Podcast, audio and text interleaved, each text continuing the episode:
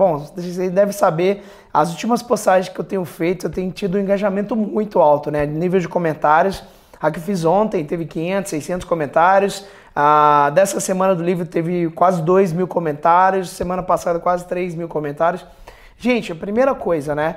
Primeiro você precisa, só de você colocar o seu raciocínio, colocar a sua visão em engajamento, você já está ah, colocando aí o, o, ponto no lugar certo, né? Esse é o primeiro ponto. Agora, aquela coisa, é, como é, se você não deixar claro, sua audiência não vai saber que você quer isso. Então, para mim, o primeiro ponto, eu deixo muito claro, eu deixo call to action todas as vezes. Você pode ver que a gente sempre faz muito call to action, sempre. Se eu quero que você mande uma pergunta, se eu quero que você comente na minha postagem, eu sempre deixo claro, eu sempre estou avisando Sempre estou avisando, gente, vai lá, deixa sua pergunta. Gente, tô, eu estou o tempo inteiro avisando, estou o tempo inteiro pedindo aí ah, para você é, engajar, você está comentando, está puxando. Então, acho que é uma das primeiras coisas, sempre fala aqui na empresa, né?